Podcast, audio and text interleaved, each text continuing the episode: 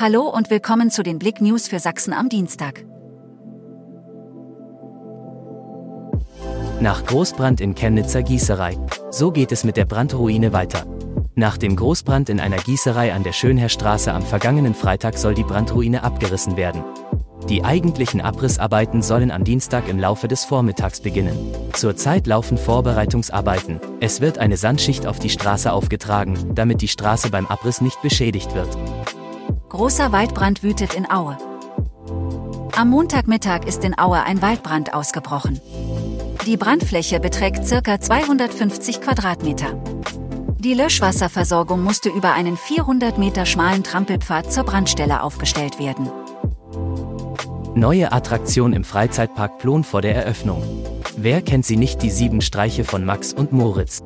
Die berühmte Bildergeschichte des Dichters und Zeichners Wilhelm Busch wurde nun als neue Attraktion im Freizeitpark Plon auf originelle Weise neu inszeniert.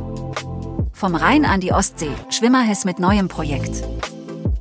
Nachdem er 2022 den Rhein von der Quelle bis zur Mündung bezwungen hat, nimmt der Chemnitzer Langstreckenschwimmer Josef Hess ein neues Ziel ins Visier, den Fehmarnbelt zwischen Deutschland und Dänemark. Danke fürs Zuhören. Mehr Themen auf blick.de